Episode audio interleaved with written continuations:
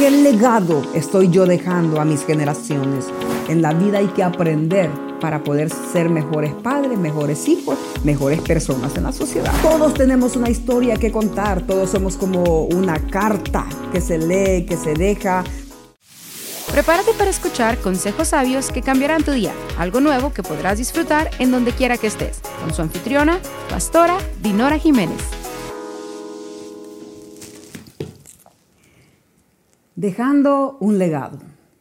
Qué importante es en la vida tener un legado, dejar un legado. Todos en algún momento hemos eh, recibido o transferido un legado de alguien. Nuestros padres nos dejaron un legado. A nuestros padres les dejaron un legado. Nuestros abuelos dejaron un legado.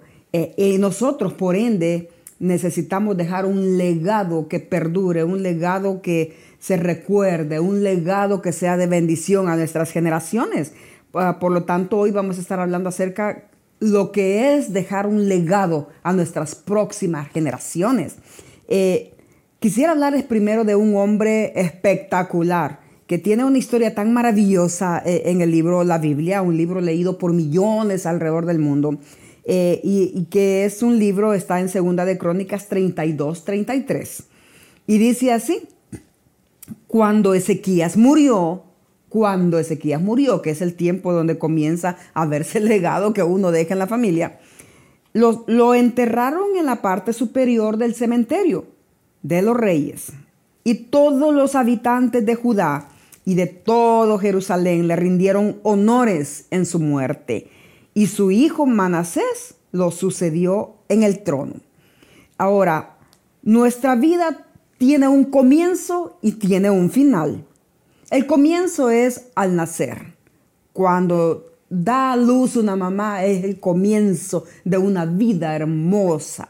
Eh, pero también allí, cuando comenzamos a crecer, dependemos de que nuestros padres nos guíen a ver, a hacer, a transferir un legado desde muy pequeños, porque todo lo que vemos en casa, todo lo que nuestros padres nos transfieren, todo lo que vemos hacer de nuestros padres es lo que en algún momento de nuestra vida nosotros continuamos cuando ya crecemos, cuando ya tenemos un hogar, cuando ya tenemos una familia. Entonces, eh, todos tenemos una historia que contar, todos somos como una carta que se lee, que se deja como un recordatorio para nuestras próximas generaciones. Entonces, mi historia es como, como esa carta que se encuentra en los archivos de pronto de mamá, donde nos da un consejo, donde papá, donde nos dice qué deja, cómo nos deja, cuál es el consejo que nos da al último. Y todos nosotros somos una historia. Eh, Tendremos en la vida personas críticas, personas, familia biológica, familia espiritual, muchos amigos en la vida que un día contarán del legado que nosotros dejamos. Así que la gran pregunta es, al final de mi carrera, ¿qué dirán los críticos? ¿Qué dirá mi familia? ¿Qué dirán mis hijos? ¿Qué dirán las personas alrededor de mí? ¿Qué dirán mis amigos? ¿Qué dirán las personas que más me conocieron? ¿Qué legado dejé a mi generación el día que yo ya no esté en esta tierra? Esa es la gran pregunta que todos debemos de encontrar un lugar, un espacio donde preguntarnos hoy que estamos con vida. ¿Qué legado estoy dejando a las próximas generaciones y por ende a mi familia? Eh, así como dice la historia de este hombre Ezequías, Ezequías era un gran rey. No fue perfecto, tuvo un deslizón en algunos momentos difíciles, pero lo que dejó es un legado de transformación donde reyes venían y tomaban el trono y hacían destrozos. Eh, enseñaban a sus hijos crueldades, a matar de una manera cruel, a hacer injusticia con las personas, a la idolatría, al pecado, a la maldad, a cometer hechos vergonzosos donde los niños, los hijos, los principitos iban creciendo mirando ese estilo de vida. Ahora uno se pregunta, en verdad, nosotros podemos dejar un legado de bendición a nuestras generaciones, pero también podemos dejar un, legado de maldición. cosas malas que se recuerdan. Por ejemplo, cuando nosotros recordamos la historia de Hitler, ¿qué se nos viene a la mente? Un hombre odioso, que odiaba a todo el pueblo, mató tanta gente, tantos judíos, tantos niños injustamente, tomaba tierras que no le pertenecían. Y eso es un dejar un, dejar un legado malo. Cuando tú recuerdas la historia de Osama Bin Laden, ¿qué te viene a la mente? Ay, un hombre malo que atacó a Estados Unidos y que destruyó a muchas familias, que dejó a muchos niños sin padre, a muchas mujeres viudas, muchas mamás perdieron sus hijos. Ese es un legado también, es un legado malo. Y yo cuando miro todas esas historias y cuando recuerdo el pasado de personas que, que se recuerdan pero por lo malo, entonces me concientizo y digo, ¿qué legado estoy yo dejando a mis generaciones? ¿Qué legado está recibiendo mi hija Sofía? ¿Qué legado está recibiendo mi familia, los que me conocen, los que están alrededor mío? ¿Qué legado estoy dejando a todas las personas que me rodean, mis amigos, con las personas que relaciono? Y entonces me pregunto, ¿estoy siguiendo un legado que encontré desde niña de cosas malas o feas, porque hay dos maneras de dejar un legado bueno. El legado que nos transfieren nuestros padres, que a veces no es tan bueno. A veces ellos no supieron cómo conducirnos en la vida. Algunos de nosotros vivimos un hogar triste, un hogar de golpe, un hogar de mentiras, de engaño, de falsedad. Eh, donde muy fácil se les hacía a los padres robar algo, mentir para engañar, eh, salir de una, hacer una mentira por salir de un problema. Y entonces tantas cosas que vimos de niños, pero ese no es el legado que hoy queremos dejar, hay un legado mejor. Y por eso es que cuando leemos las escrituras y nos damos cuenta la manera por qué este rey en el cual hemos leído de Ezequías deja un legado de bendición, ¿Y por qué al final lo entierran de una manera bien honrosa? Dice que todos los reyes venían y quemaban ofrendas en agradecimiento a Dios porque un hombre había hecho la diferencia. Entonces la gran pregunta que nosotros siempre debemos de hacernos es, ¿qué legado al final de mi carrera, qué legado voy a dejar a, mi generación? ¿O seremos uno, del, uno más en esas listas donde se cuentan historias penosas?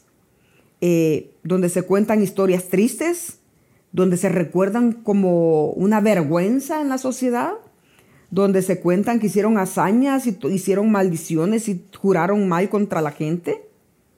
Ezequías no. Vuelve a decir otra vez segunda de Crónicas 32, 33. Cuando Ezequías murió, lo enterraron en la parte superior del cementerio de los reyes y todos los habitantes de Judá y de Jerusalén le rindieron honores en su muerte.